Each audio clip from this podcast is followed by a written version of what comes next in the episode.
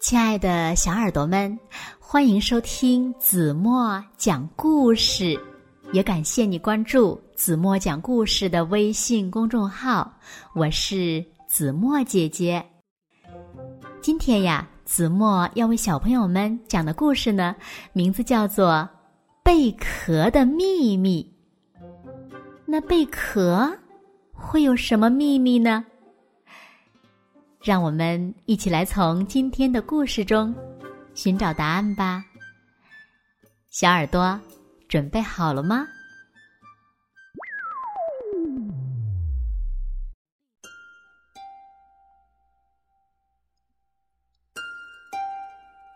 为了学做生意，乌龟在世界各地旅行。一天呀，他来到树林的一个村子。出发的时候呢，他除了自己结实的身体之外，什么也没带。乌龟每天在村子里走来走去，研究做什么生意才能成为大富翁。这一天呀，乌龟看见很多动物聚集在一家卖盐的店铺前面。咩。叫我们拿黄豆来，结果拿来之后却说不要。山羊大叔从动物群中走出来，嘴里嘀咕着：“他现在说要拿椰子才给我们盐。”哼！斑马大叔不满的嚷嚷：“发生什么事儿了？”乌龟好奇的。上前询问，原来盐铺老板是狡猾的狐狸，他双手用力的抱住盐罐，坐在店里。乌龟假装不知情，盯着狐狸看。欢跟狐狸要盐，狐狸说：“你带了什么东西来交换？”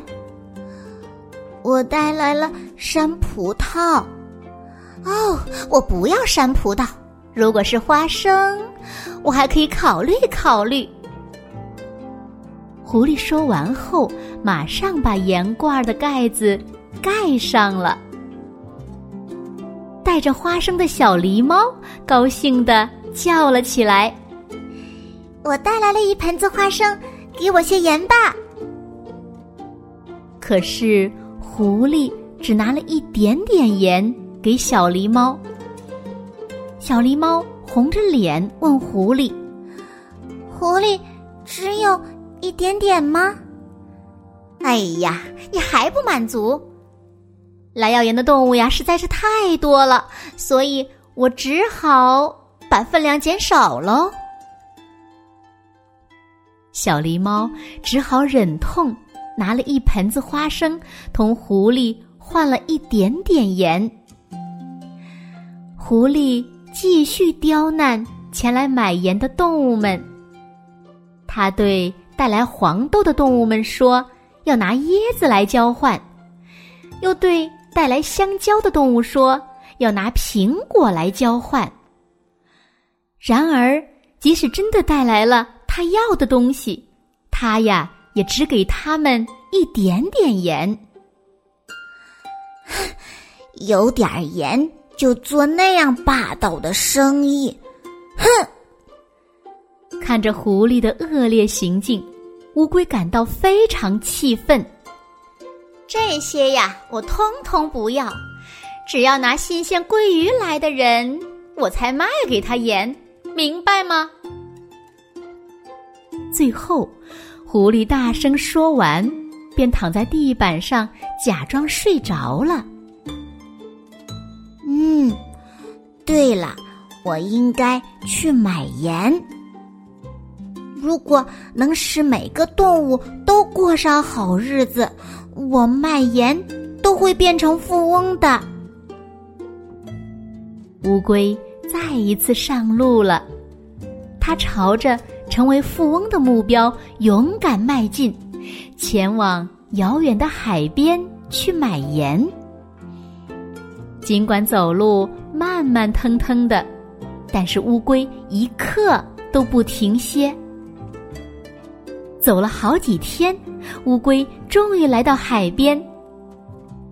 非常宽广的海边有一大片盐田，龙虾爷爷正在围海水，他要将海水晒干，做成白色的盐。乌龟向龙虾爷爷点头致礼。从那天开始，龙虾爷爷要求乌龟帮他制盐。一个月后，乌龟得到了工钱，一袋盐。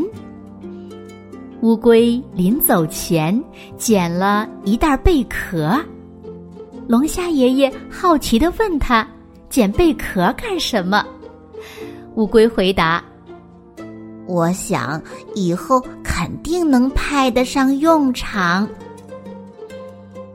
乌龟将一袋盐和一袋贝壳背在背上，朝着来的村子走去。乌龟回到树林里的村子之后，马上请来所有的动物，他宣布：以后不管是山葡萄、红葡萄。还是椰子，只要带来给我，我就给你们贝壳，然后你们可以拿贝壳到我的店里来买盐，只要三个贝壳就能换一袋盐。树林里的动物们都竖着耳朵听乌龟说话，与其去善变的狐狸那里，还不如。来乌龟的店里买盐方便。树林里的动物们拿着各种水果和蔬菜，来乌龟的店里换贝壳，然后呢，再拿贝壳交换自己想要的东西。乌龟的店呢，很快就变成了杂货店。这里真方便呀，买东西也好轻松啊。过了一阵子。其他的店铺也像乌龟的店一样，使用贝壳做交易。现在，树林里的动物们再也不用亲自提着沉重的水果和蔬菜跑来跑去了，他们只要带着轻便的贝壳就可以买东西了。在这个村子里，除了狐狸的盐之外，不管什么都能用贝壳买到。乌龟店里的生意一天比一天兴隆。现在呀，他的店里摆满了树林里出产的各种水果，而且不管是谁来买，不管买什么东西，只要他有贝壳，就能和乌龟交易。狐狸的盐铺呢，因为生意不好，没多久就倒闭了。乌龟呀。终于成了大富翁。好了，亲爱的小耳朵们，今天的故事呀，子墨就为大家讲到这里了。那今天留给大家的问题是：森林里的小动物们都是用什么来交换物品的呢？快快留言告诉子墨姐姐吧。好了，那今天就到这里吧。明天晚上八点半，子墨依然会在这里，用一个好听的故事等你回来哦。你一定会回来的，对吗？那如果小朋友们喜欢听子墨讲的故事，不要忘了在文末点赞、点再看，给子墨加油和鼓励哦。当然了，在文末呢，小朋友们依然能找到今天讲的绘本故事的。绘本的购买链接，如果你们也喜欢这本书的话，就可以点击购买啦。好了，那今天就到这里吧。现在睡觉时间到了，你们有没有刷牙洗脸，钻进被窝？有没有闭上眼睛呢？一首好听的歌曲送给你们，然后让我们一起甜甜的。进入梦乡吧，完喽。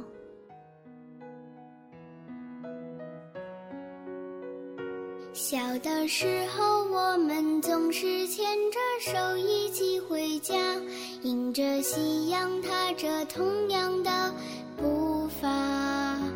我还记得你想环游世界，去闯荡天涯，闪耀梦想的光亮。后来也许经历迷惘，经历失去的希望。摔得痛了，在茫茫人海彷徨。就算没有谁明白我许下怎样的愿望，至少有你在身旁。